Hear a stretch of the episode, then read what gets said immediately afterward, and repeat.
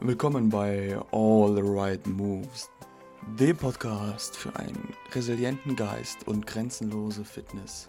Inspiriert von den größten Athleten und Denkern der Menschheit. Remember, only the disciplined are free in life. I knew I had done it before I even heard the plan. Soon, we must all face the choice between what is right and what is easy. Let them dirty the wool, motherfucker. Don't listen to the naysayers. Be water, my friend. I wasn't born this motherfucker. I made him. There's got to be things that people find inspiring uh, and make life worth living. So, und herzlich willkommen zurück zu Episode 8 von All the Right Moves. Und zwar heute geht es um das Thema Sportstudium. Also macht das Sinn, macht das wenig Sinn? Wie viel lernt man denn überhaupt über den eigenen Körper in so einem Studium? Und dazu habe ich heute zwei, zwei Gäste sogar. Und zwar den Chris Schüpferling, ist aktuell Trainer beim Hessischen Turmbund und hat an der, beziehungsweise studiert noch an der Goethe-Uni Sportwissenschaften und daneben noch die liebe Jessica Erlebach, die schon ihren Bachelor of Arts an der Goethe-Uni in Frankfurt gemacht hat. Und zwar uns verbindet alle, dass wir 2016 gemeinsam angefangen haben, in Frankfurt Sportwissenschaften zu studieren. Und heute wollen wir halt ein bisschen darüber reden, was uns das Studium gebracht hat, beziehungsweise wohin wir damit gekommen sind. Und ich fange jetzt einfach mal an ähm, und erzähle so ein bisschen, wie das Studium aus äh, meiner Sicht verlaufen ist. Ja, weil ich war tatsächlich am kürzesten in Frankfurt. Ich habe nur ein Semester da verbracht. Bin dann umgeswitcht zu einer Ausbildung zum Sport- und Fitnesskaufmann, weil ich mir halt dachte, ja, äh, dieses ganze theoretische, wissenschaftliche Gedöns, äh, das brauche ich jetzt erstmal nicht. Ich sehe jetzt erstmal zu, dass ich ein bisschen was Praktisches mache und habe dann meine Ausbildung gemacht, habe die von drei auf anderthalb Jahre verkürzt und bin damit auch erstmal ziemlich, ziemlich gut gefahren, hatte da auch meinen Spaß mit und ähm, ja, dann habe ich halt gesagt, also ich habe dann erstmal in der Branche gearbeitet und habe jetzt aber zum November angefangen, äh, nebenher, neben meiner Selbstständigkeit noch zu studieren. Ich halt gesagt habe, ja, ich möchte mein Video, mein, mein Wissen noch weiter vertiefen. Studiere jetzt Sport und Chemie ähm, auf Lehramt in Kassel und ja, hoffe, dass ich damit mehr Wissen mir aneigne und vor allem auch so diese, diesen pädagogischen Aspekt besser mitnehmen kann, weil ich finde, so, so soziale Kompetenz als Coach ist auch immer extrem wichtig. Ähm, ja, wie wär's? Chris, wie sieht's bei dir aus? Was hat dich zum Studium bewegt und ähm, wie hast du es empfunden insgesamt, so das Studium?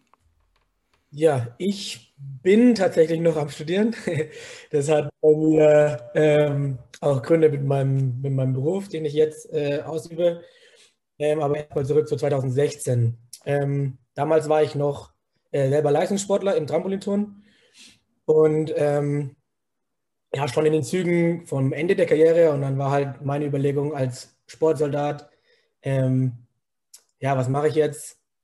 Nebendran. Ich bin ja nicht mehr der Jüngste und dann habe ich eben überlegt, ich fange ein Studium an, da ich auch mein Abitur nachgeholt hatte und ich dann gesagt habe, das wäre sonst verlorene Zeit gewesen, das zu machen. Und dadurch, dass ich eben aus dem Leistungssport bin, habe ich mir halt gedacht, okay, äh, Trainer kann ich mir gut vorstellen, das zu machen. Und habe dann beim Hessischen Turnverband angefragt, was ich denn dafür machen soll oder muss oder was, was die brauchen, um mich äh, langfristig auch anstellen zu können. Und die haben halt dann gesagt, entweder ein Studium auf Lehramt Sport oder eben Sportwissenschaften abschließen. Dann kriegt man da recht gute, ähm, ja, einen, einen, guten, wie sagt man so schön, Arbeitsvertrag ähm, mit, mit entsprechender Vergütung eben beim Hessischen Turnverband. Und dann wurde ich als Werkstudent da auch eingestellt. Und ähm, genau, ich, bei mir war dann ein bisschen das Problem, dass ich mich dann ein bisschen sehr auf die Arbeit eingeschossen habe und das Studium quasi eher nebenher gemacht habe, statt andersrum. Ähm, deswegen bin ich jetzt immer noch am Studieren. Ähm, da ist einige Sachen, war halt dann öfter so, wenn dann ein Trainer ausgefallen ist. Wir hatten dann auch Trainermangel, ähm, weil einer dann noch gekündigt hatte. Und dann die Kids halt dann gesagt haben, ja, aber wenn dann das Training wieder ausfällt und so weiter. Und dann habe ich halt gesagt, ja, okay, dann komme ich halt in die Halle, statt halt zu lernen. Und dann, das war halt dann ein bisschen schwer für mich oder schlecht für mich, aber jetzt bin ich hoffentlich bald in den letzten Zügen und dann kriege ich da eine Festanstellung, zumindest wurde die versprochen. Mit Corona weiß ich jetzt nicht, wie es aussieht, aber ähm, ja, genau. Mit deinem Studium dem Sport treu geblieben. Genau. Und ich habe auch schon jetzt, also ich habe mit dem Nachwuchs angefangen. Ich habe da jetzt auch vier in den Bundeskader, Nachwuchskader bekommen in NK2. Die sind drei, nein, zwei sind zwölf, zwei werden 13 dieses Jahr. Ähm, das war schon, war schon eine ziemlich gute Leistung für mich, dadurch, dass ich dafür, dass ich erst vier Jahre Trainer bin. Wirklich. Das ist ganz gut.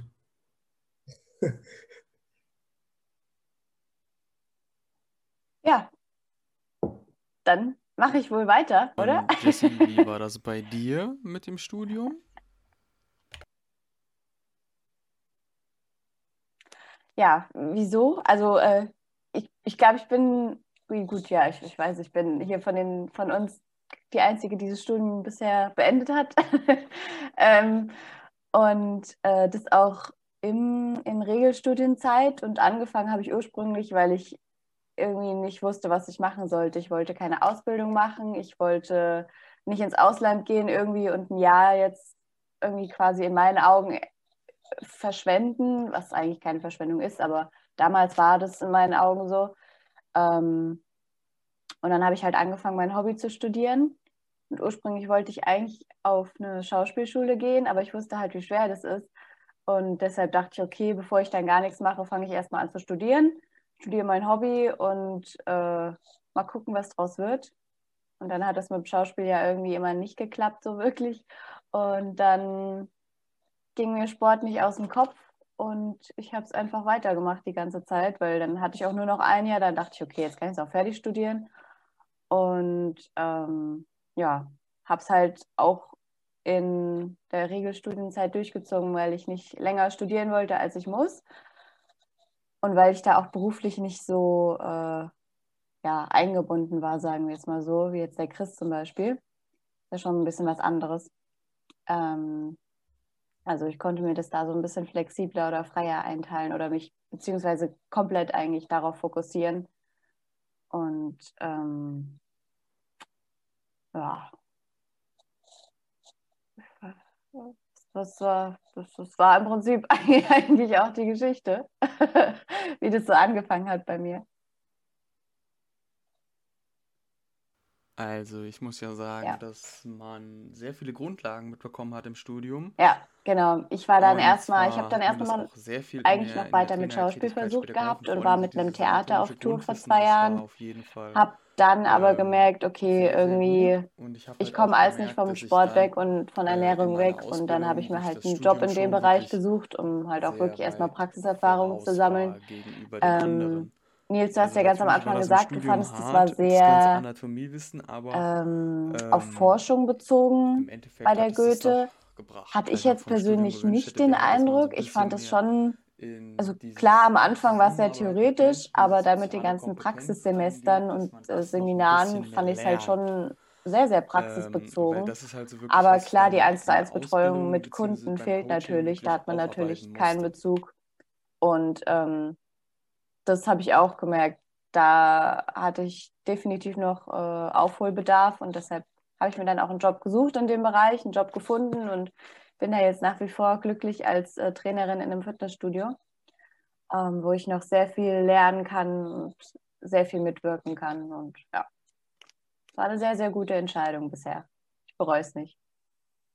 Also, ich muss ja sagen, dass man sehr viele Grundlagen mitbekommen hat im Studium.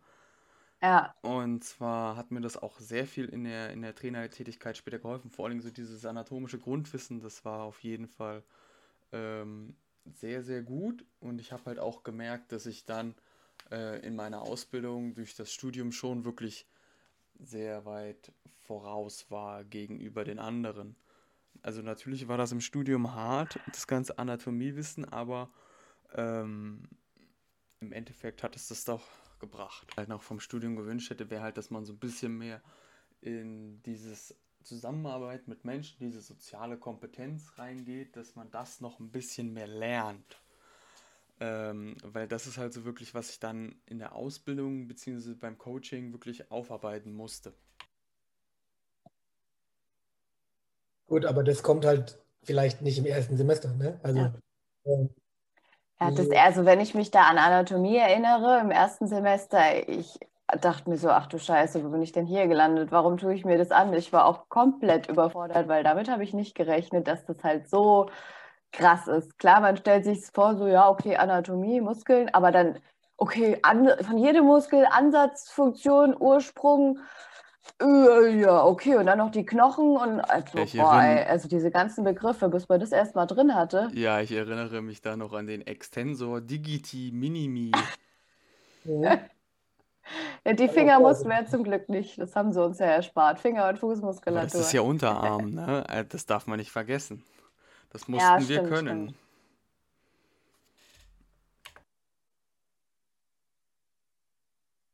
stimmt. Hm. Ich finde es auch so, so blöd es ist und so hart es ist, aber es ist so wichtig, auch als Trainer. Das, also, wenn man da die Grundlagen, die Basics nicht kann, dann keine Chance. Also, finde ich schwierig. Sorry, ich Ja, habe das- dich unterbrochen. Das Schöne bei mir ist, ich habe ja Kinder. Ich muss zum Glück nicht mit den lateinischen Begriffen um mich rumwerfen, aber ähm, also ich kann dann immer die deutschen Begriffe benutzen. Aber es ist natürlich, also das, ich merke schon auch, ähm, ich konnte schon immer gut mit, mit Kindern, das war, das war für mich nicht das Problem. Aber so ein paar Sachen, wie wo wir dann hatten, äh, wie hieß das, irgendwas mit Schulsport, nee, irgendwas mit dem Sportlehrer hatten wir doch was. Weißt du das noch, Jesse? Ähm, Schulsportpädagogik? Sportpädagogik und Lernen, nee, ach, Sportpädagogik. Ähm, Lernen und Lernen war das. Und Lernen Ach, und Lernen, ja. das hieß. Ähm, hat auch irgendwie ein Schlu- Sportlehrer gemacht. Ähm, das fand ich, das fand ich tatsächlich ganz interessant, um ein bisschen was für die Praxis mitzunehmen, um mal selber zu gucken, was man eben umsetzen kann. Ein bisschen, was auch drin war, ein bisschen selbstreflektiert sein. Habe ich jetzt in der Situation gerade überreagiert oder war das okay, wie ich gerade mit den, mit den Leuten gesprochen habe? Ähm, so Sachen, das habe ich selber mir auch gemerkt. Und was ich auch gemerkt habe, ist, wenn die Leistung besser wurde, dann wurde ich auch strenger.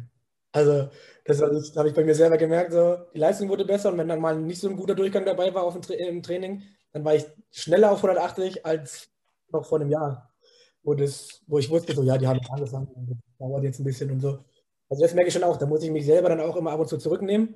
Und da haben die paar Sachen, die wir da gelernt haben, schon geholfen. Also, es ist jetzt, kam aber erst im vierten oder fünften, vierten Semester, glaube ich. Also, da, darauf muss man halt dann ein bisschen warten. Ist gleich am Anfang dabei. Ja, ich fand es halt generell, es war sehr bunt abgedeckt alles. Also jetzt zum Beispiel du, dir hat Lehren und Lernen was gebracht, mir halt jetzt zum Beispiel eigentlich gar nicht. Ich persönlich fand das irgendwie so ein bisschen, also ich fand es ehrlich gesagt für mich ziemlich langweilig, weil ich wusste, okay, ich will eh nichts in dem Bereich machen. Ähm, so im Nachhinein betrachtet hat mir tatsächlich eigentlich Anatomie am meisten gegeben und Sportmedizin und äh, wie Krankheitsbilder, was man macht bei Bandscheibenvorfall und so weiter und so fort. Das sind, das sind Sachen, da greife ich jetzt halt gerade im Studio immer noch drauf zurück, gucke ich immer noch in meinen Unterlagen nach und vergleiche und äh, das ist jetzt im Nachhinein das, was, was, was ich wirklich auch brauche und wo ich auch echt, wo ich auch echt dankbar bin, dass ich das gemacht habe.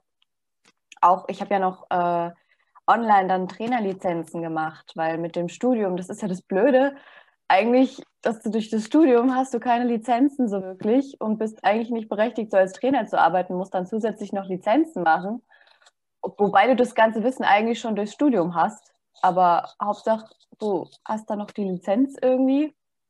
Und da war es halt schon, dadurch, dass ich das online gemacht habe, bei, so, bei einer Plattform, ähm, hätte ich vorher nicht Anatomie gehabt, so krass im ersten Semester, wäre ich da auch komplett überfordert gewesen, weil da war, da war das bei weitem nicht so genau. Und äh, da war ich auch wieder sehr, sehr dankbar fürs Studium.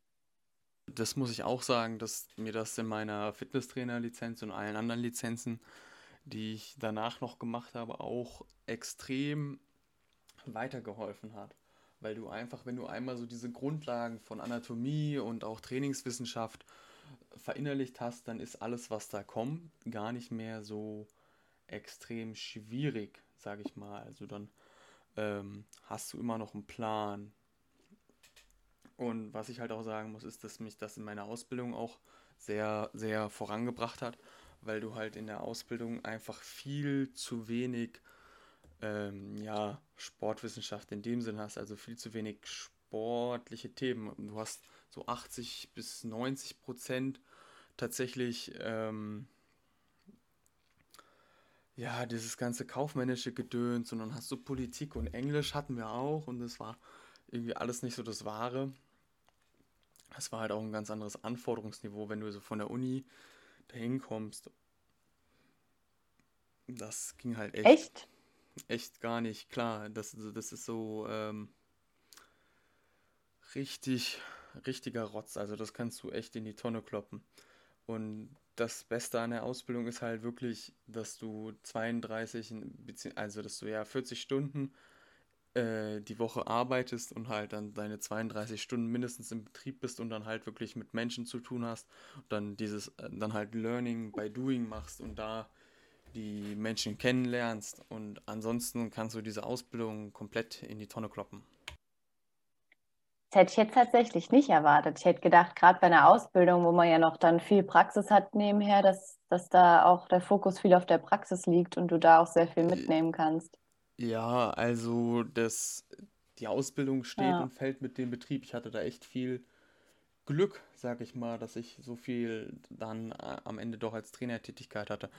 Also ich habe halt von Anfang an bin ich mit den Leuten, bin ich mit den Kollegen mitgegangen und habe denen über die Schulter geschaut und habe dann halt wirklich dadurch am meisten gelernt. Und ähm, ja, ohne das wäre ich halt komplett aufgeschmissen gewesen. Also es gab auch andere, die haben aus meiner Berufsschulklasse, die haben nur die Klos sauber gemacht. Das war schon krass. Ja. Aber ist es nicht auch so, dass in manchen Ausbildungen schon Lizenzen mit drin sind irgendwie? Ja, genau. Also du hast normalerweise äh, die C-Lizenz ist in der Ausbildung mindestens mit drin, also die Fitnesstrainer C-Lizenz. Und ich hatte dann halt das Glück, dass mein Chef mir dann äh, gesagt hat, hier, wir machen gleich die B-Lizenz, damit du wenigstens mehr Know-how hast. Und ähm, ja, aber die C, weil die C-Lizenz ist halt an sich ja nur die Trainerassistenz, ne? Die bringt halt nicht so viel, sage ich mal. Hm. Die gibt es ja mittlerweile gar nicht mehr eigentlich, glaube ich. Ja, ja, zu guter Recht, weil C-Lizenz ist ja auch nur der Trainerassistent und erst mit der B-Lizenz wirst du dann so auf die Leute losgelassen, sage ich mal. Also die B-Lizenz sollte es schon sein. Ja. Ich finde auch selbst die B-Lizenz, also dass das einen als Trainer irgendwie, äh, ein, also dass man damit als Trainer durchkommt, da hast du noch gar keinen, also ich, nee, finde ich auch nicht richtig. Ja, also in der B-Lizenz lernst du ja auch nur, dass du die Geräte einstellst und die Muskeln mm. nennen kannst. Wenn überhaupt. Nicht mal alle Geräte. ja, das ist auch wieder wahr. Also die B-Lizenz ist so die unterste Anforderung, damit du überhaupt als Trainer so ein bisschen wirken darfst. Und äh, man muss da aber schon dranbleiben, dass man da mehr in die Richtung macht. Ja. Ja, was ich auch noch zum Studium sagen wollte, das ist, war, es gab mal, glaube ich, eine Zeit, wo man die Trainer B-Lizenz im Kraft, äh, im Seminar Kraft mitgemacht hat. Also da durfte man den mitmachen. Hm. War leider vor unserer Zeit, ja. Hm. Schade. Gehört, dass, dass, der, dass der mal mit drin war damals. Ähm, das wäre halt vielleicht mal eine Sache, dass man da bei der Uni mal fragt, ob die das irgendwie wieder einführen können oder so. Aber ähm, generell, was mit Fitnesstraining zu tun hat. Das lernt man, finde ich, in dem Kraftteil gut, der auch leider erst etwas später kommt. Ähm, und was, was mir da vielleicht ein bisschen fehlt, ist, dass man quasi direkt am Mann nochmal helfen darf. Also, dass man dann guckt, wie, wie halte ich denn, wenn eben jemand bei der letzten, bei letzten Kniebeuge ist, ähm, wie gehe ich da ran? Ähm, wie stelle ich mich am besten beim, beim Bankdrücken hin. Das haben wir zwar gemacht, weil wir halt einmal einen, einen, äh, ein, eine Wiederholung Max-Test gemacht haben, einmal im Training, aber da wurde nicht gezeigt oder gesagt, wie stellt man es denn richtig hin, wie kann ich die Stange denn richtig halten. Da sehe ich auch manchmal welche im Studio oder habe welche gesehen, mhm. die die Stange ganz komisch halten wollten und dann dachte ich mir so, wenn du die so bin hingegangen, wenn die so hältst, dann, dann stirbt er. Okay, dann dann habe ich ihm halt gezeigt, wie es am besten geht. Aber ähm, das sind so, so Kleinigkeiten. Also mit meinen fange ich jetzt auch an, langsam im, Fitness, im, im Fitnessbereich. Ähm, also es tut mir ganz gut. Ich bin halt so ein kleiner Perfektionist. Also ich posiere alles selber, muss ich immer perfekt können, bevor ich das anderen zeige. Aber so sind halt leider nicht alle. Ja, die meisten sind halt so, ja, passt schon irgendwie. Und aber ob du dich da langfristig damit kaputt machst, das sehen sie dann erstmal nicht. Das ist auch was, was ich aus dem Studium, wo du gesagt hast mit der Kraft und so, ja, äh, stimme ich dir zu. Ähm, aber die Technikkomponente fehlt halt irgendwie schon enorm. Also da musste ich mir, wenn man sich nur jetzt auf dem Studium ausruht und denkt, so, so jetzt weiß ich alles, nee. Also man muss sich schon nebenher noch selbst viel, viel weiterbilden. Und ich lerne immer noch, ich lerne jeden Tag neue Sachen dazu, wo ich denke, so, ha, so allein die Kraftkurve, manchmal Hebelverhältnisse, daran, das, das, das, sind so Sachen, das fehlt leider irgendwie komplett und es ist so, so wichtig im Alltag, im Studio. Das wird leider komplett vernachlässigt im Studium irgendwie. Ja, das stimmt. Also ähm, das, das sehe ich auch so. Ähm, klar, ich, ich habe mir auch sehr viel selber, was an Technik angeht, in, auf, auf irgendwelchen YouTube-Kanälen und sonst wo, ich mir, glaube ich, allein zur Kniebeuge habe ich mir, glaube ich, 25 verschiedene Videos angeguckt oder so, um mir dann für mich quasi, okay, das passt, das stimmt, das ist richtig, das ist richtig und darauf achte ich in Zukunft jetzt immer. Von jedem so einen kleinen Happen quasi genommen und dann mir quasi mein Eigenbild zusammengebaut, wie bei mir eine Kniebeuge auszusehen hat. Was ich cool fand, war beim, ich glaube, Mickel hieß er, der Herr Mickel, damals beim Kraftteil. Oh ähm, bei mir zumindest, der war nur ein Jahr da, glaube ich. Ähm, der war in Praxis ganz cool, weil bei dem war das nicht so, die Ausführung wird so gemacht und nicht anders. Also bei, zum Beispiel jetzt Kniebeuge, die Knie dürfen nicht über den Fuß und so. Mhm. Solche Sachen. Er hat gesagt, so, das geht doch anatomisch bei großen Leuten gar nicht, dass das Knie nicht über, die, über den Fuß geht. Ähm, und also das war ganz cool bei ihm. Der hat da auf so Sachen schon geachtet und äh, immer wieder darauf hingewiesen. Ähm, das fand ich bei ihm sehr cool. Was ich im Bereich Ausdauer nicht so toll fand, war, ähm, dass das viel, also ich fand das viel zu, zu theoretisch beim, im Ausdauerteil und, und auch viel zu oberflächlich. Also das war so, ja, es gibt äh, äh, die aus, keine Ahnung, ich weiß schon gar nicht mehr. Ähm. ich weiß es auch alles nicht mehr. ja, ja, ja generell, ja, generell wirst du halt im äh, Studium sehr viel mit theoretischen Inhalten überladen, ohne dass du es oh. mal so richtig ähm, anwenden kannst. Ja. ja. das stimmt schon. Aber genau, also wir hatten das im, im Praxisteil beim bei, war es eben, ja, wir machen heute mal das, heute laufen wir mal ein bisschen am Stück. Äh, im gleichen Tempo, dann machen wir irgendwas Intervallzeugs und wir dann so, ja, okay, gut. Und was bringt uns das jetzt? und so, also das war so, das hat so ein bisschen. Das, hat so, das hatte so ein bisschen gefehlt. Lag vielleicht auch an, an der Person, die es gemacht hat. Ich fand die nicht so tolle. Ich weiß gar nicht mehr den Namen, aber ähm, und ja, also ich selber, dadurch, wie ich schon gesagt habe, auf den Leistungssport komme ich ja selber. Ausdauerlaufen war für mich jetzt auch mindestens einmal die Woche da ich nicht zu viel Muskelmasse zunehmen durfte damals. Ähm, musste, ich immer, musste ich immer selber laufen gehen. Und ich hab, hatte Krafttrainingverbot von meinem Trainer. Ich durfte nicht in den Kraftraum.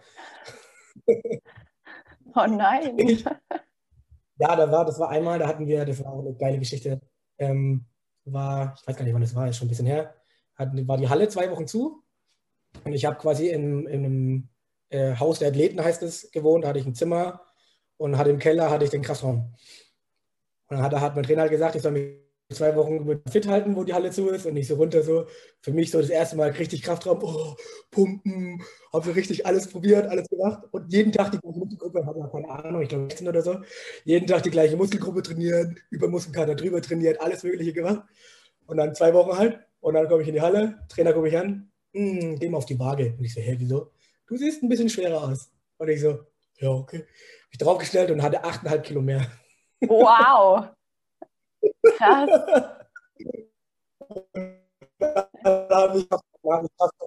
ja, ich konnte, halt, ich konnte da so viel essen, wie ich wollte, in, in der, in der äh, Mensa, die es da gab, in der Cafeteria. Meinst du jetzt in der Und Uni dann habe ich oder wie? Nee, nee, noch mehr, ähm, wo ich damals gewohnt habe. Ah.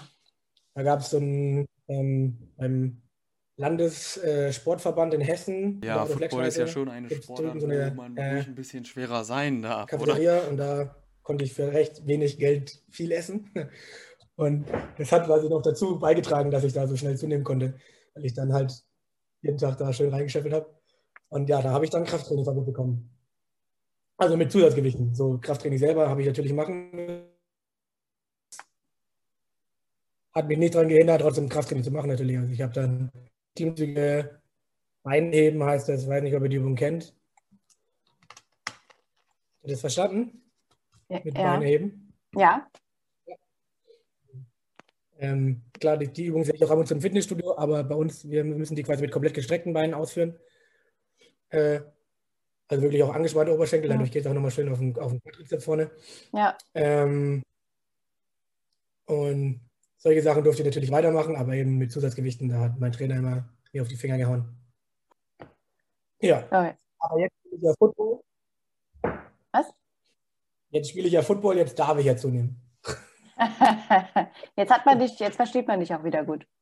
Ja? Ja. Ja, okay, dann war vielleicht irgendwer noch zusätzlich im Internet heute, weil bei meinen Eltern ist es nicht ganz so dolle. Hm. Ja, Football ist ja schon eine Sportart, wo man ruhig ein bisschen schwerer sein darf, oder? Nee, das kommt ja, das kommt ja darauf an, welche Position. Also, du hast natürlich die, die, die Offensive Line, also die dicken, schweren Jungs, die den Quarterback beschützen in der Offense. Und du hast die Gegenspieler, die Defensive Line.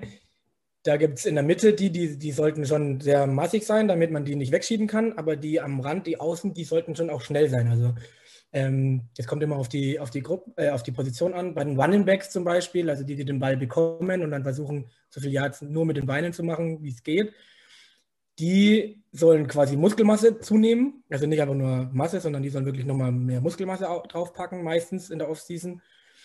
Ähm, und in der Defense hinten, die, die für die Passverteidigung zuständig sind, die eher weniger. Weil die sollen ja schnell und spritzig bleiben. Also die sollen eher weniger äh, an Masse zunehmen, sondern die machen dann quasi eher Athletik- und Sprinttraining, dass die äh, eben auf ihre Geschwindigkeit bleiben. Und weil die Receiver werden ja irgendwie auch immer schneller, wenn man jetzt die NFL anguckt. Ähm, die muss man ja irgendwie dann verteidigen können. Und genau, also so grob. Quarterback muss auch nicht wirklich zunehmen, der den Ball wirft. Außer es ist ein sehr laufagiler Quarterback, der auch selber mal viel läuft, wie ein Lamar Jackson jetzt von den Baltimore Ravens. Aber ähm, der hat auch nicht so viel zugenommen über die ersten zwei Jahre, glaube ich. Ah, okay, also ist das positionsabhängig. Ja. Ja, also ähm, ich muss auch sagen, ich bin jetzt nicht so drin im Football, aber man hört halt immer so, ja, die Footballer, die müssen, das müssen die dicken, schweren Jungs sein und äh, da ist Masse in dem Sinne Macht, aber offenbar ist das ja nicht so. Ja, also genau, wenn man eben nicht so viel weiß vom Football, dann denken wir immer, ja, die müssen alle, die müssen alle zunehmen und allerdings. Aber es ist tatsächlich sehr spezifisch auf die Sport, äh, auf die Position zugeschnitten, ob du zunehmen sollst oder nicht. Genau, also das ist, das ist halt eine Sportart, die ist, die kann wirklich jeder Körpertyp machen. Das ist Ja, zum brauchst- Beispiel, wenn wir das jetzt auf Studium beziehen, da gab es auch so ein Fach, was wir hatten. Ich weiß aber gerade gar nicht mehr, wie das hieß. Da hatten wir das auch so ein bisschen mit, äh, na, Risikosachen von verschiedenen Sportarten, irgendwie zum Beispiel bei Skispringern oder so, dieser, die da ja auch krass äh, sich runterhungern müssen teilweise, damit sie halt weit fliegen und so weiter und so fort. Ich weiß nicht, Chris, weißt du noch, wie das Fach hieß? Ob du, Meinst du äh, Prävention? nee, nee, Prävention fand ich auch cool.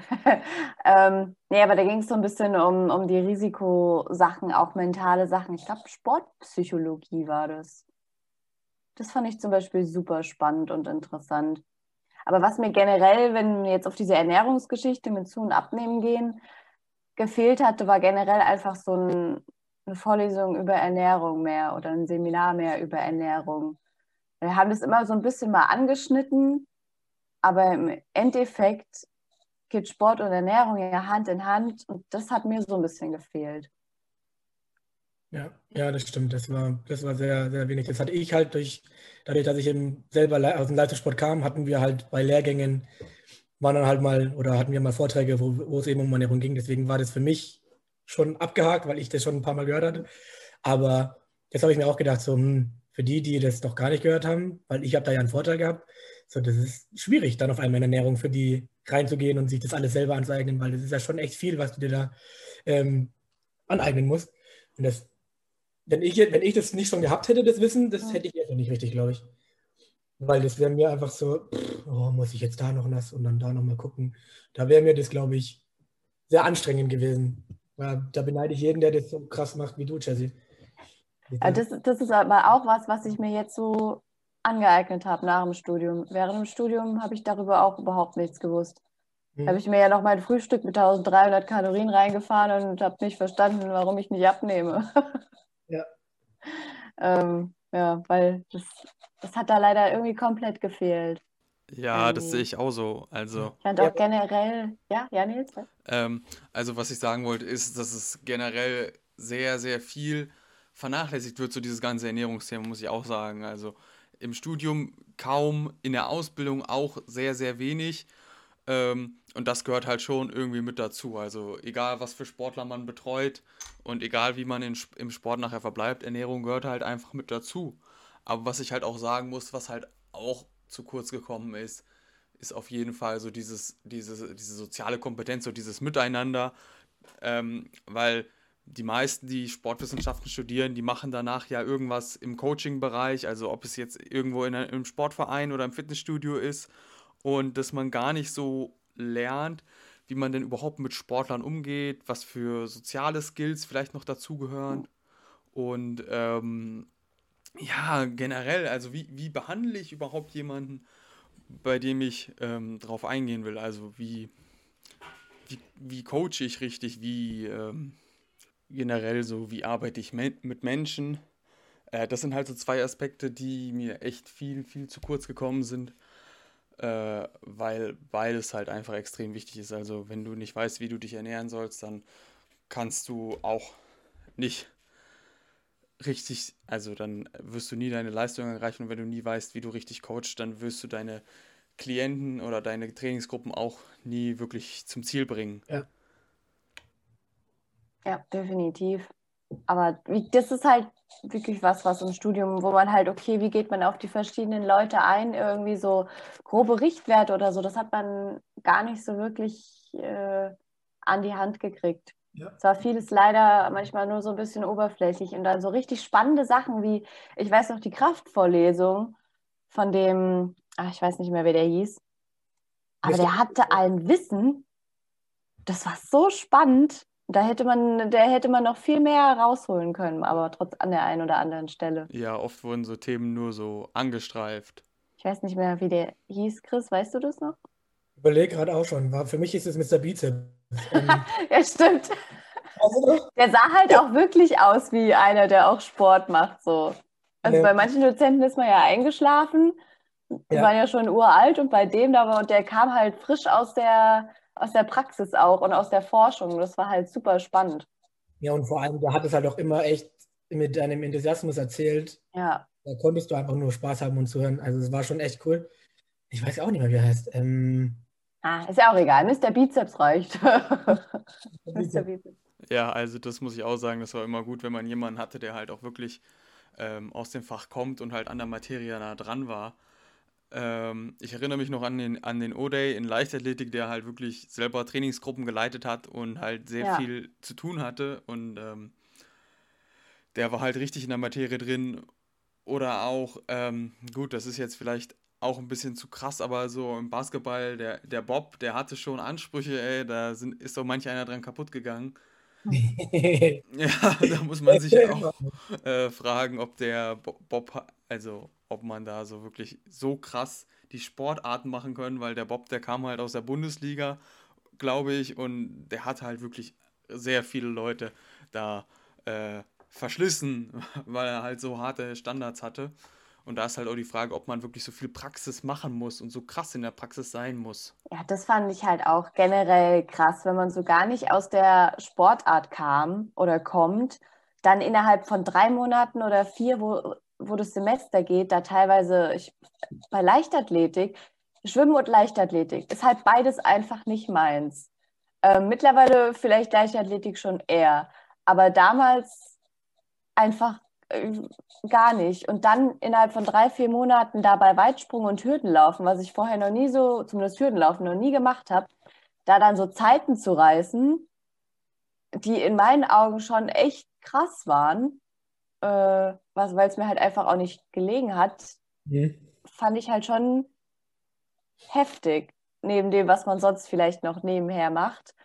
Ich hatte dann zum Schluss richtige Schienbeinschmerzen, hatte echt Angst, dass das eine Knochenhautentzündung wird und habe dann abgebrochen erstmal und erstmal pausiert und dann halt die Nachprüfung gemacht. Aber das fand ich halt schon krass, dass man, dass man da dann so getrimmt wurde auf so Sachen, auf Biegen und Brechen.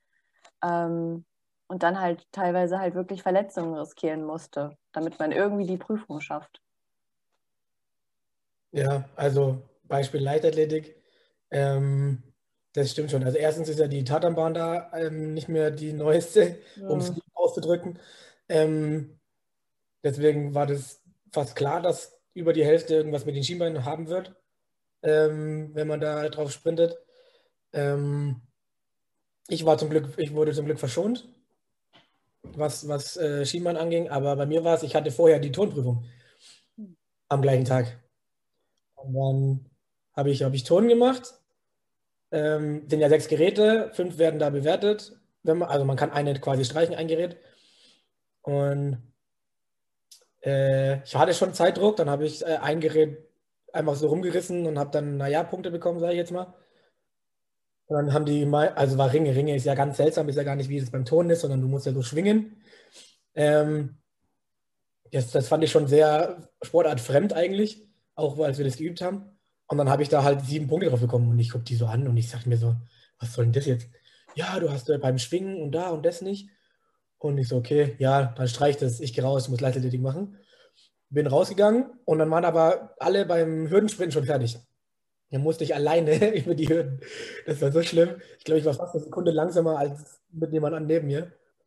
Ähm, und das hat mir dann schon den Einstieg in die Leichtathletikprüfung, Leichtathletikprüfung äh, versaut, sage ich jetzt mal. Und dann war ich auch schon von der Stimmung her so, oh, toll, jetzt habe ich da schon nicht die Punkte, die ich mir gehofft hatte. Und, und dann war Weitsprung, glaube drei Zentimeter weniger, um dann einen Punkt mehr zu kriegen. Und dann war ein bisschen der Wurm drin. Aber ähm, ich finde es auch sehr, äh, krass in Praxis, wie viel die verlangen tatsächlich. Ja. Ähm, also Basketball habe ich selber im Garten so ein bisschen gespielt. Da habe ich auch im ersten Semester, glaube ich, äh, Praxis beim Bob gemacht. Und ähm, ich fand es schon krass, dann mit dem, mit dem äh, Pick and Roll, wie krass wir das spielen sollten. Und ich dachte mir so, ähm, Basketballteams, die Geld verdienen, die trainieren das jeden Tag und die kriegen das manchmal nicht mehr richtig hin, obwohl die jeden Tag miteinander spielen und wir sollten immer mit anderen Teams, mit anderen Leuten spielen und das sollte dann auf einmal funktionieren. Und ich dachte mir so, hm, schwierig, wenn man mit dem noch nie zusammengespielt hat. Hm. Und also klar, auf, irgendwie müssen sie es ja machen. Immer feste Gruppen setzen ist, glaube ich, auch schwierig. Ähm, da, man macht es halt nie allen gerecht, aber das ist ja überall so eigentlich. Und ja, ich fand Leichtathletik vom dem, was man können her sollte, auch sehr hoch angesetzt hat, wie die Jessie schon gesagt hat. Ähm, die Zeiten waren schon ganz schön happig. Was man werfen sollte, war auch schon nicht ohne, wenn man das noch nie gemacht hat. Ich habe auch noch nie schwer geworfen vorher. Mhm. Und musste dann, keine Ahnung, 40 Meter oder, so, oder sogar mehr werfen. Und ich dachte mir so, okay, schaffe ich nicht. Da, ich habe ich hab mir einmal fast den Arm ausgekugelt, weil meine linke Schulter nicht mehr ganz so fit ist. Weil ich einfach so, ich so, okay, ich werfe jetzt alles rein und hau, den, hau den Ding raus. Und dann erstmal habe ich erstmal geschrien, dachten alle, ich schreie den Speer an, aber das war, weil ich Schmerzen hatte. Ähm, Geil. Meine Schulter kurz, kurz mal nach vorne geploppt ist und wieder zurück. Ähm, und selbst da habe ich dann, war ich noch fünf Meter weg oder so. Von, von der nächsten besseren Note. Und dann dachte ich mir so, okay, brauche ich, die Schmerzen brauche ich nicht, um nur eine Note besser zu kriegen da. Ähm, also es ist, ist, nicht ohne, ist nicht, dass es keinen Spaß gemacht hat. Also mir hat Speerwerfen schon Spaß gemacht und so, aber die Leistungen sind halt dafür, dass man als Bachelor da nicht mal eine Prüfung machen muss, um angenommen zu werden. In Frankfurt finde ich die Werte ganz schön hoch. Also, Äh, Ich finde es irgendwo ja gut eigentlich, weil dann wird halt sichergestellt, dass nicht irgendein Couch Potato, der damit überhaupt nichts am Hut hat, so sagen kann, ja, ich habe jetzt Sport studiert, richtig chillig. Ähm, deshalb finde ich schon gut, dass es ein gewisser Leistungsstandard da ist, aber wie, wie, wie wir jetzt schon gesagt haben, wenn man das halt so gar nicht, wenn man da so gar nicht draus ist und das halt wirklich eigentlich gar nicht kann, ähm, das bedeutet ja nicht, dass man nicht sportlich ist, sondern dass einem vielleicht halt das einfach nicht liegt. Und wenn man, wenn es dann daran scheitert, an dieser einen Sache, und man hat ja auch nur drei Versuche, sonst ist man ja, fliegt man ja komplett raus aus allem. Das finde ich halt schon krass. Und dann wurde, was ich bei Leichtathletik auch noch so frustrierend fand, äh, wurde gesagt, ja, die Zeiten wären nicht so krass und so, das sollte man eigentlich locker schaffen.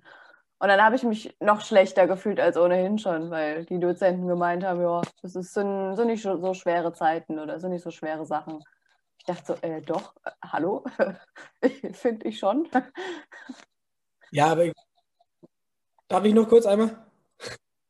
Ähm, also dazu muss man halt auch sagen, jetzt, ähm, vor allem beim, beim O-Day, der hat ja parallel auch wirklich Leistungstruppen trainiert. Und wie ich vorhin schon gesagt habe, wenn man selber dann als Trainer in einer Truppe ist, wo die Leistung dann passt, dann wird man selber strenger. Auch bei Leuten, die vielleicht noch nicht so weit sind. Ja, ähm, jetzt merke ich bei mir auch, ich habe noch ganz junge, die, ein, die Jüngste ist acht und dann habe ich eben die, die Ältesten bei mir sind 13 und ich trainiere die fast gleich. Und ich muss mich dann selber immer so, warte, die jetzt acht, ruhig, ganz ruhig. No. Also es ist, es ist schon echt heftig, dass man sich selber da nochmal zurücknehmen muss, weil man sich eben mit der Leistung der Sportler auch vom Training her verändert als Trainer. Und ähm, dann ist es auch für den Bob, glaube ich, war das damals einfach nicht einfach, äh, von einem, keine Ahnung, Bundesligaspieler selber, der vielleicht da auch schon gecoacht hat, auf einen Trainer zu gehen für Leute, die es noch nie gemacht haben. Ich will ihn nicht jetzt äh, verteidigen oder so, aber es ist halt schwierig, weil ich es selber von mir auch, auch kenne. Ähm, da wirklich einfach wie einen Schalter umzulegen, okay, das sind jetzt Anfänger und jetzt wieder klack, okay, das sind meine, meine Kids mit oder meine äh, Bundesliga-Mannschaft, mit der ich schon, weiß ich, wie viele Jahre zusammen trainiere. Ähm, das ist halt schwierig. Ja, aber das, das macht uns halt auch menschlich, dass, es, dass man eben nicht einfach einen Schalter umlegen kann. Und dann ist es, ist es alles gut. Aber ja, da müssen die Studenten vielleicht auch ein bisschen an sich arbeiten, vielleicht pädagogisch nochmal was machen oder so, ich weiß es nicht.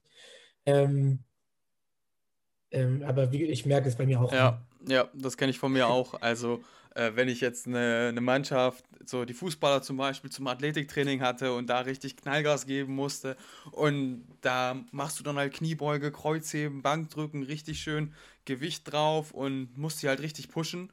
Und dann hast du im nächsten Moment hast du Oma Erna vor dir stehen. Du bist halt noch so in diesem Modus, ja, die musst du richtig fordern. Aber halt, ey, Oma Erna, die möchte vielleicht nur ein bisschen was für ihren Rücken tun. Die hat vielleicht Probleme mit der Hüfte und da muss man dann mal einen Gang zurückschalten. Und das ist dann halt schon echt, echt schwierig, so diesen Switch zu machen. Da hast du vollkommen recht, Chris. Also, ähm, das ist als Trainer nicht einfach.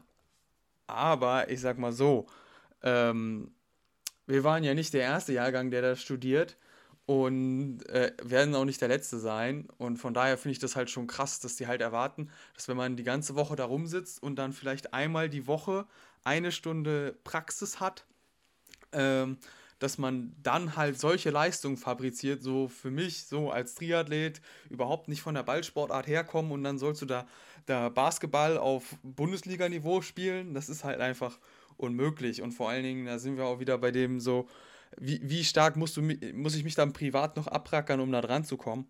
Und das ist halt auch schwierig, weil man dann auch sehr schnell sich überlasten kann. Vor allen Dingen, wenn man überhaupt nicht diese Bewegung und diese Belastung gewohnt ist. Ja, und dann kommt halt wieder das Verletzungsrisiko dazu. Das Geilste fand ich ja sowieso immer, wenn wir in den ganzen Vorlesungen oder Seminaren dann irgendwie sowas von, davon hatten, ja, Bewegung, wie wichtig das ist und Überlastung und man soll nicht zu viel sitzen und dann sitzt du da den ganzen Tag und hast dann halt einmal in der Woche, wie du schon gesagt hast, diesen einen Kurs und da musst du dann Zeiten reißen, die, keine Ahnung, wofür Leute halt fünfmal die Woche trainieren normalerweise. Das war halt dann schon immer alles so ein bisschen äh, konträr, aber ein bisschen lustig. Musste ja, ich immer sehr schmunzeln. Hm. Ich glaube, es ist, ist halt auch ein bisschen schwierig, die Theorie äh, und die Praxis sehr ja, individuell zu verknüpfen. Also es ist ja schwierig, jeder ist ja anders. Also ähm, ich habe zum Beispiel von mir aus auch freiwillig halt dann gesagt, okay, ich trainiere das und das noch nebenher. Ähm, was natürlich auch empfohlen wurde, dass man selber noch privat trainiert. Aber ähm, zum Beispiel bei mir Beispiel Badminton, wenn man nicht in die Halle konnte über, über Winter. Ich habe früher, ganz früher mal Badminton gespielt. Ich kannte bei mir, bei meinen Eltern zu Hause Leute, wo ich sagen konnte, hier kann ich nicht bei euch mal mit in die Halle. Und dann konnte ich da halt üben, aber das können halt nicht alle. Ja. ich weiß noch, wir sind extra, ich bin extra mit äh, meiner Partnerin dann, die ich damals dann hatte, extra nach Frankfurt dann da gefahren und haben da äh, halt in unserer Freizeit dann da noch trainiert, weil schwierig, mussten wir aber auch Geld lassen dann dafür. Ja, ja, und ich hatte dann auch, sobald die Halle bei uns an der Uni wieder aufgemacht hatte, hatte ich dann auch direkt meinen Doppelpartner, mit dem ich da die Sachen gemacht habe, äh, angerufen und direkt gesagt, ja, kannst du da, wir müssen üben. Damit, es, damit ich ihn kenne, damit er mich kennt, wie wir spielen, wie man, weil am Anfang durften wir ein bisschen miteinander machen, dieses kurz, lang, lang, kurz oder wie das hieß. Und ähm, auch im Doppel selber spielen, dass man sich da ein bisschen kennt. Ähm, und er war immer voll genervt, dass ich ihn so oft angerufen habe und wir so oft machen mussten. Und danach war er aber super dankbar, weil er halt eine gute Note bekommen hat. Ähm, und das ist, auf der einen Seite muss man halt selber viel machen. Auf der anderen Seite könnte man, glaube ich, im Studium, mittlerweile ist es ja jetzt auch ein Vollzeitstudium, gibt es ja jetzt ohne Nebenfach, glaube ich. Echt? Jetzt. Ja, es wurde jetzt zum Vollzeitstudium gemacht. Oh. Ähm, ich glaube nämlich, dass es jetzt besser wird, dadurch, dass es ein Vollzeitstudium ist. Davor war es ja mit Nebenfach.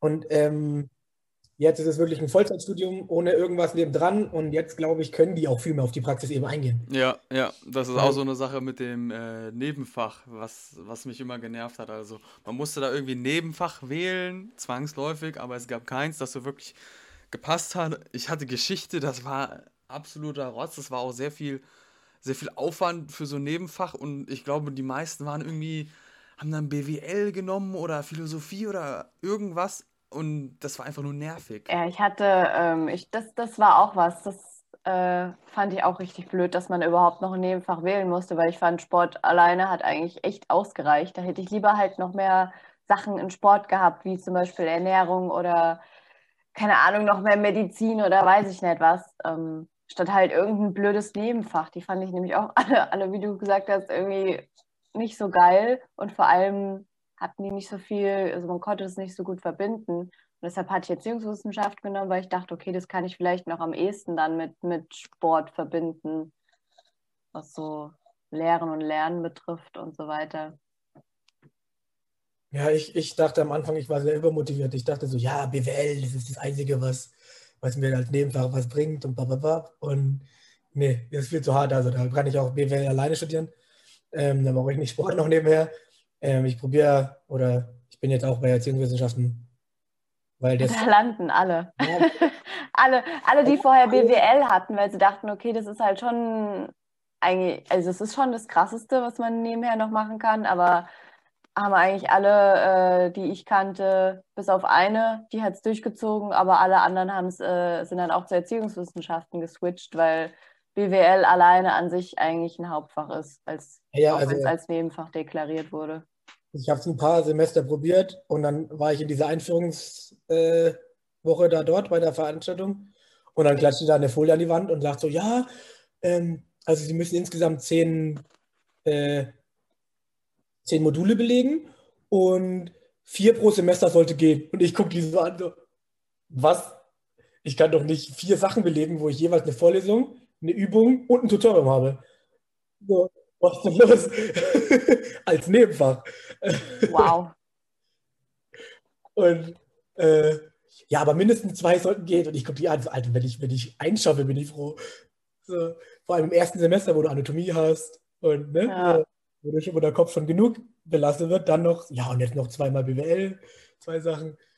Ja, vor allem dann, dann ist es ja nicht nur damit getan, weil in den meisten Seminaren und Übungen musstest du ja auch immer noch irgendwas abgeben. Immer, immer egal wo, Referat halten oder Hausarbeit schreiben oder sowas. Es kam ja auch noch dazu, neben dem ganzen Stoff, was du noch lernen musstest. Ja, also bei BWL nicht, aber du hattest halt so. die, also zum, zum, zur Übung, zum Tutorium musstest du sogar gar nichts vorbereiten, aber zur Übung sollte man quasi die Aufgaben schon gerechnet haben, damit man sie quasi nur noch durchgehen muss nochmal. Ah, okay. Das sind schon auch so Sachen, die du dann zu Hause machen musstest. Aber weil das war da echt so viel, auch in den Vorlesungen. Beste ist aber in den Vorlesungen bei BWL, was, was mich immer wieder äh, zum, zum Grinsen bringt, ist, dass Leute da zur Vorlesung im Anzug kommen, zum Teil. Das ist so witzig. Das fand ich ja das Geilste bei uns. Da ist einfach jeder in Jogginghose, Leggings, scheißegal, Pulli.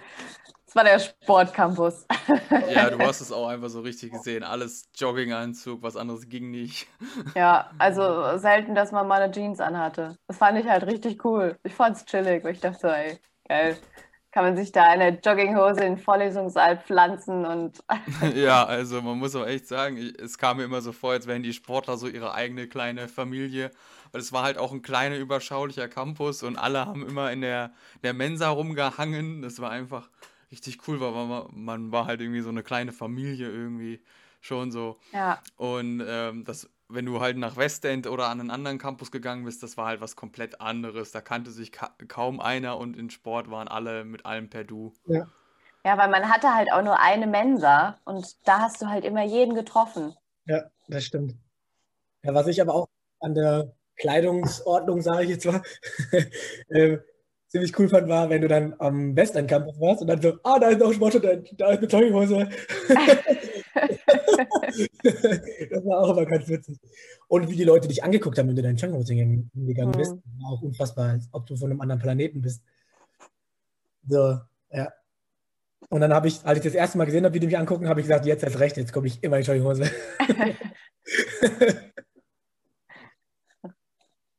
Ja, das, das, äh, wenn man da so dann äh, vergleicht mit Jura oder so, die dann, wo man hört, okay, da laufen alle nur in Anzug rum, das konnte man sich, also ich konnte mir das gar nicht vorstellen, weil ich dachte mir so, hä, nö, ich ziehe mich doch nicht so schick an, nur für die Uni. Ich gehe da hin in Sportkleidung und Wie. Justus. Ey. Ähm, richtig schlimm. Ja, das ist auch noch so ein Thema, so mit dieser Kleiderordnung in bestimmten Berufen. Könnten die auch langsam mal ein bisschen aufbrechen eigentlich. Ja, also Sport war das schon ziemlich locker. Am besten fand ich den Typen, der sich morgens um 8 vor Anatomie erstmal se seine zwei Dosen Binding gekippt hat, dass er auch ordentlich mitmachen kann. das habe ich gar nicht mitgekriegt. Bei der, bei der, ich auch nicht, aber bei der Stefanitzky, da muss man schon hart gesotten sein. Ich, ich spreche aus Erfahrung. Ja, du, Ja. du sowieso, du musstest dich da ja mal halbnackt irgendwie hinstellen. Oh, sie stellen und sie kniete vor mir, genau. Ja.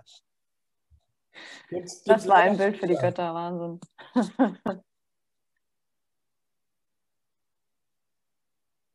Teilweise. Was mich aber auch noch generell so ein bisschen an der Struktur genervt hat, war, dass man eigentlich so wenige Vorlesungen hatte und so viele Seminare. Also ich fand die Seminare zwar geil, weil die halt sehr viel praxisbezogen waren, aber dann hatten sie immer zu wenig Seminare für alle Studenten. Man ist teilweise, es war immer ein Kampf an jedem, Sem also am Anfang von jedem Semester immer irgendwie in alle Seminare reinzukommen, die für das, für das Jahr auch, also für das Semester vorgesehen waren. Und in jedem Semester immer irgendwie Referate oder so. Es hat irgendwann hing mir das so zum Kotzen raus. Jedes Mal diese scheiß Referate. Weil ich denke, ey, ich will das Wissen vom Dozenten und nicht von meinen Kommilitonen, die teilweise eventuell auf das Thema gar keinen Bock haben, sich keine Mühe geben. Äh, und darüber schreibt man dann die Klausur am Ende. Das fand ich immer so bescheuert, weil ich dachte ach Mann, dafür ist doch der Dozent da. Ich will doch das Wissen vom Dozenten haben und dann darüber die Klausur schreiben und nicht von meinen Kommilitonen, die eigentlich keine Ahnung haben. Ja, ja, da, da stimme ich dir vollkommen zu. Das war immer so eine Sache mit diesen ganzen Präsentationen. So, äh, teilweise bestanden die Vorlesungen ja gefühlt nur aus den Präsentationen. Also natürlich ist das gut, dass die Schüler sich auch selber, also die Studenten sich selber mit dem Stoff auseinandersetzen, aber auf der anderen Seite ist es halt auch so, ähm, so manche waren, kamen dann zu spät zur Präsentation, manche haben sich ordentlich vorbereitet und im Endeffekt hast du dann so halbgares Wissen da mitbekommen, was halt echt nicht so geil war. Und da finde ich halt auch, da können die Dozenten ein bisschen mehr die, das Ruder in die Hand nehmen und selber ein bisschen mehr ähm, erzählen, weil da hast du schon recht, du willst ja das Wissen vom Dozenten haben, weil der hat ja schon mehrere Jahre Erfahrung in dem Bereich normalerweise. Von daher ist das auch eher so, dass du gerne von dem das Wissen haben willst und das müsste man echt mal so ein bisschen überdenken. Ja, aber das ist, das ist leider so eine gängige Lehrweise, wie man quasi die Studenten oder auch Schüler eben mit involviert. Dass die nicht nur eben stumpf da sitzen und zuhören, sondern dass die quasi aktiv selber was machen, zumindest einen Teil machen selber. Das habe ich jetzt auch durch das, äh, habt ihr jetzt nicht mehr mitgekriegt, aber durch, die, durch Corona, durch den Lockdown, Online-Unterrichte, ähm, Online-Seminare sind da, sind da jetzt genauso. Ja, also wir äh, kriegen, werden in Gruppen eingeteilt, kriegen ein Thema, dann müssen wir einen Teil vom Text lesen und dann müssen wir, haben wir am Anfang haben wir Erklärvideos gelernt, wie man Erklärvideos äh, erstellt. Es gibt verschiedene Arten. Und dann sollte man quasi sich immer jede Woche oder jede, doch jede Woche musste uns dann immer entscheiden, eben, weil in welchem Format wir das dann eben hochladen und ein Erklärvideo erstellen. Ähm, ist auch suboptimal, sage ich jetzt mal, aber ähm, die, äh, na, jetzt fängt mir der Nachname nicht ein, von Sportpsychologie, aber ich weiß nicht, ob du sie noch kennst. Die macht auch Judo. Ähm, Judo. Ähnlichkeit? Ja, genau, Ähnlichkeit. Ähm, die hat es ganz cool gemacht, weil die hat dann quasi die einzelnen Videos zusammen in eine Präsentation gepackt und wenn irgendwo was gefehlt hat, hat die das ergänzt. Ja, ähm, das war ganz cool gemacht, aber das hat halt in der Praxis manchmal gefehlt, tatsächlich, genau. Ja, also ja. Bei, bei der Stefanitzki war es ja so, wenn ihr was nicht gefallen hat, die hat einfach reingeredet, aber alle anderen äh, die haben es dann einfach so stehen lassen. Das war dann schon schwierig. Dann hast du selber mal was nachgelesen zu dem Thema, weil es dich interessiert hat. Dann, äh, das gibt es da auch noch. Und oh, das haben die gar nicht gesagt. Und das war halt dann immer, naja. Ja, aber was du gesagt hast, ich finde es ja gut, so die Eigeninitiative, dass man halt auch, äh, dass das Ganze interaktiver gestaltet wird, gerade bei Seminaren und dass man halt auch von selbst was machen muss. Und nur wenn man sich mit einem Thema beschäftigt, dann finde ich, verinnert, verinnerlicht man es, ver, verinnerlicht? Ja, ja, richtig. Ja, okay. man das auch wirklich. Aber das war halt ja teilweise echt so, dass du halt bei, bei Sportmedizin oder so 90 Minuten Präsentation halten musstest. Und dann war, war die, dann hatte die, äh, ich hab, wir hatten die, hat sie bei Ramogli, Moglu, ähm, dann hat die zum Schluss noch mal ganz kurz was gesagt dazu und äh, Sachen vielleicht richtig gestellt, die vielleicht falsch waren, aber die Zeit hat nicht für alles gereicht. Und ähm, das war dann halt ein bisschen schade, weil dann hast du eventuell halt trotzdem noch Sachen falsch in deinen Unterlagen stehen gehabt, weil die Zeit halt nicht ausgereicht hat. Und dann denke ich mir so, ja, dann kürzt doch die Zeit von den Studenten und äh, reicht doch, wenn Sie das Thema anschneiden und der Dozent beendet das dann und stellt es dann richtig, richtig und nicht nur so, so halb gehetzt irgendwie dann zum Schluss nochmal. Das fand ich halt immer teilweise bei den Seminaren halt ein bisschen blöd. Also bei manchen war es ja ganz gut geregelt, da sollte man nur so den Anfang anschneiden und der Dozent hat es dann weitergemacht.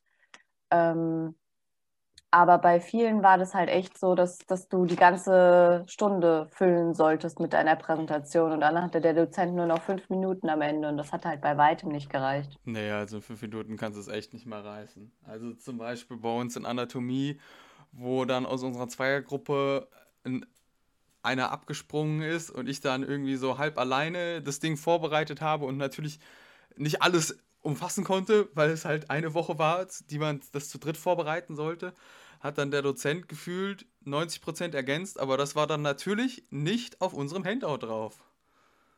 Ja, und darüber hat man dann die Klausur geschrieben. Das war, das war ja immer das Beste, weil ist ja so toll. Also, naja, also suboptimal. Trotz, trotz halt den Vorteil, dass man halt so viel selbst dann machen musste und so viel Praxis hatte. Das ist dann halt wieder die gute Seite. Ja, Praxis war auf jeden Fall gut. Äh, ich glaube, wir könnten da, darüber jetzt noch stundenlang weiterreden, aber vielleicht sollten wir jetzt mal so zu, zu einem kleinen Zwischenfazit kommen, dass man einfach mal sagt, okay, was habe ich denn aus dem Studium mitgenommen? Ähm, so zum Beispiel, Chris, du hast es ja gemacht, weil du für den Hessischen Turmbund arbeiten wolltest. Also was, was hast du denn jetzt durch das Studium gelernt für dein, deine Trainertätigkeit? Ähm, also es hat mir tatsächlich ein paar Tools an die Hand gegeben, mit denen ich in der Halle arbeiten kann. Das meiste, muss ich aber auch zugeben, habe ich aus den Trainerfortbildungen und äh, vom, vom Trainerschein ähm, mitgenommen. Allerdings, was für mich persönlich jetzt sehr gut war, war der Kraftteil, dass ich da nochmal wirklich in der, in der Praxis auch äh, gesehen habe, was es in Anführungszeichen alles gibt. Also ich muss nicht alles mir selber irgendwo aus dem Internet runterladen oder gucken, was es alles so gibt, sondern es war für mich ganz gut. Ähm, und natürlich, wie auch beide schon gesagt hatte, der Anatomieteil am Anfang, um eben den, den Körper kennenzulernen, genau zu wissen, eine Sportlerin sagt, da zwickt was, okay, dann machen wir jetzt das und das, damit es besser wird. Ähm, und insgesamt würde ich es wieder machen. Ähm, auch hinter dem, mit dem Hintergrund eben, dass ich das Studium brauche für meine Trainertätigkeit. ähm, aber unabhängig davon würde ich, würde ich das wieder studieren. Vor allem jetzt, wo es, Vollzeit ist, ähm, glaube ich, ist es, ist es eine gute Alternative, ähm, wenn man im Sportbereich arbeiten möchte. Weil, wenn man ja auch an mir sieht, man muss nicht ins Fitnessstudio, sondern man kann auch bei, bei Sportverbänden anfragen, ob man da als Trainer arbeiten kann in seiner Sportart, die man gerne macht. Ist ja nicht nur beim Trampolin so, das ist ja generell so, dass, dass man da ein abgeschlossenes Studium im Sportbereich haben sollte, dass die danach nach sowas auch gucken. Ähm, deswegen, also das, wenn man in der Trainerschiene arbeiten möchte, dann ist es ein sehr gutes Studium. Ja. Ja, der Meinung schließe ich mich an. Bin ich, bin ich auch voll dabei. Gerade, äh, gerade ich finde, es eröffnet einen sehr, sehr viele Türen. Ähm, weil auch viele Fortbildungen, die man jetzt machen kann, einfach äh, teilweise auch voraussetzen, dass man vielleicht ein abgeschlossenes Studium hat, ähm, wo man dann auch nach Paragraph 20 irgendwie was abrechnen kann mit den Krankenkassen und so weiter. Das kann man sonst nicht, wenn man kein, kein Studium vorher hatte. Ähm, deshalb dafür finde ich es auf jeden Fall schon mal wichtig, um allgemeinen Überblick zu bekommen, was es alles gibt, was man alles machen kann, welche Bereiche. Ähm, ich meine, im Rahmen des Studiums hat man ja auch ein Praktikum gemacht und so weiter, was, was ich auch sehr, sehr cool finde, dass man dazu quasi gezwungen wird, ähm, um halt in Bereiche mal reinzuschnuppern, um zu gucken, okay, ist das was für mich oder nicht. Also man muss viele Sachen machen, die man sonst vielleicht nicht machen würde, viele Sportarten, aber dadurch kriegt man halt so ein breit gefächertes Spektrum, was ich halt super, super wichtig finde, um mal über den eigenen Tellerrand irgendwie hinauszublicken. Und jetzt im Nachhinein für meinen Beruf, Anatomie war halt einfach so, so hart es war am Anfang, eigentlich das Beste, was, was passieren konnte, so für, für das Grundverständnis vom Körper, wie Bewegungen funktionieren. Ähm, und halt auch so, so Praxisseminare, wo wir halt auch teilweise eine ganze Trainingseinheit präventiv gestalten mussten und so weiter. Das fand ich auch richtig, richtig gut jetzt so im Nachhinein. Einfach für, fürs Verständnis, wie baut man sowas auf, wenn man jetzt mit einem äh, Kunden agiert, der die und die Beschwerde hat. Sportmedizin, Prävention. So die Sachen sind jetzt im Nachhinein, äh, hätte ich die nicht vorher gehabt im Studium, weiß ich nicht, wäre ich jetzt äh, noch überforderter als vielleicht ohnehin schon. ja, also definitiv. Studium ist eine mega, mega Grundlage, auch vor allem Anatomie, davon profitiere ich immer noch. Man muss sich halt nur fragen, ist es das wirklich wert, das alles so im Detail zu behandeln oder ist das irgendwo verschwendete Lebenszeit oder wie man das nennen mag? Das glaube ich nicht. Ähm, aber auf jeden Fall sollte man nicht denken, mit dem Studium ist es getan, denn das Studium ist die Grundlage und das wird quasi die Basis, auf der man aufbauen kann. Und wenn man dann nicht weiter lernt und sich weiter bildet, dann bringt einen das ganze Studium auch nichts. Ähm, das merke ich ja jetzt Definitiv. auch. Äh, also, dass man halt wirklich nicht sagen kann, okay, ja, ich habe jetzt meine Ausbildung oder ich habe mein Studium und ähm, bin jetzt fertig, sondern die, vor allen Dingen in der Fitnessbranche oder Gesundheitsbranche, wo sich so viele neue Möglichkeiten eröffnen, wo, wo die Forschung so rapide voranschreitet und man quasi gefühlt jeden Monat neue Erkenntnisse hat, äh, sollte man im Bilde bleiben und man muss sich unbedingt, unbedingt weiterbilden, weil es bringt einen nichts, wenn man die ganze Zeit mit den Wissen aus den 80ern oder 90ern weiterläuft. Ähm, deswegen kann ich einfach nur immer wieder betonen, ne, bleibt am Ball. Und ähm, es gibt so viele Bücher, so viele Videos, so viele Podcasts zu dem Thema. Ähm, der, und was man natürlich auch sagen muss, es ist auch sehr viel Bullshit in dieser Branche unterwegs und deswegen ist es umso wichtiger, dass man halt sich wirklich wissenschaftliches gutes Wissen aneignet und man sich nicht darauf ausruht, was man vielleicht mal vor zehn Jahren im Studium gelernt hat. Und das ist halt echt, echt verdammt wichtig. Ja, definitiv. Das sind eigentlich das sind gute Abschlussworte, zu denen man immer wieder zurückkommt. Man darf sich echt nicht drauf ausruhen. Also das Wissen, Wissen, was man in dem Bereich irgendwie sich aneignen kann, ist einfach nie ausgeschöpft. Ja, ja, man, man Ja. kommt nie zum Ende. Stetiges Lernen, ja. Ja, also da fällt mir ein, Albert Einstein hat ja auch mal gesagt, ne, an, an den Tag, an dem du aufhörst zu lernen, fängst du an zu sterben. Passt auch gut. Ja. Oder, oder wie äh, so zwei, zwei Jungs, ich weiß nicht, MTMT, ob ihr das kennt. Äh, es sind so zwei Jungs aus München, die haben auch Fitnessstudio und einen Podcast, die sagen immer so, Stillstand ist der Tod. Das finde ich immer richtig cool. Ich denke so, ja, das stimmt. Ja, ja, das passt auf jeden Fall gut. Ähm, ich würde sagen, das sind sehr, sehr gute Worte zum Schluss. Ja. Also, lasst mich nochmal ganz kurz zusammenfassen, was wir aus dem Studium so mitnehmen können. Also, ein Studium der Sportwissenschaften ist auf jeden Fall sinnvoll, wenn man im Sportbereich was machen will. Man muss natürlich überlegen, okay, möchte ich mich sehr viel mit den theoretischen Inhalten beschäftigen oder möchte ich vielleicht lieber erstmal ein bisschen praktische Erfahrungen sammeln.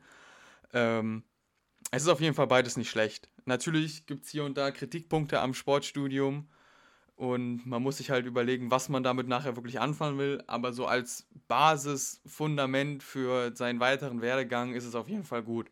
Und äh, es gibt ja auch einen Grund, warum es einen Bachelor und einen Master und einen Doktor und einen Professor und so weiter gibt.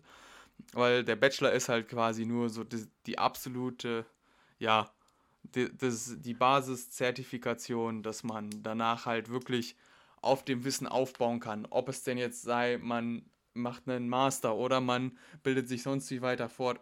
Man muss einfach irgendwo am Ball bleiben und weiterlernen. Jawohl. Dann sind wir auch schon am Ende dieser Folge. Wenn dir das Ganze gefallen hat, dann ähm, ja, lass gerne ein Like da, beziehungsweise bewerte den Podcast bei iTunes, falls du auf iTunes hörst. Oder teil ihn bei Instagram, Facebook, was auch immer. Erzähl es deinen Freunden weiter. Ähm, und vielleicht kennst du ja jemanden, der sich auch dafür interessiert, in der Sportbranche was zu machen. Für den wäre das ja interessant, ob sich ein Studium der Sportwissenschaften lohnt oder nicht. Und ansonsten kannst du gerne die liebe Jessica unter Erle unterstrich und unterstrich Bach auf Instagram finden oder auch den lieben Chris unter Chris unterstrich de unterstrich real unterstrich milf und natürlich auch mich unter @kindlemove auf Instagram, falls du mehr von uns hören willst. Und ich freue mich. Bis zum nächsten Mal. Bleib bewegt. Dein Nils.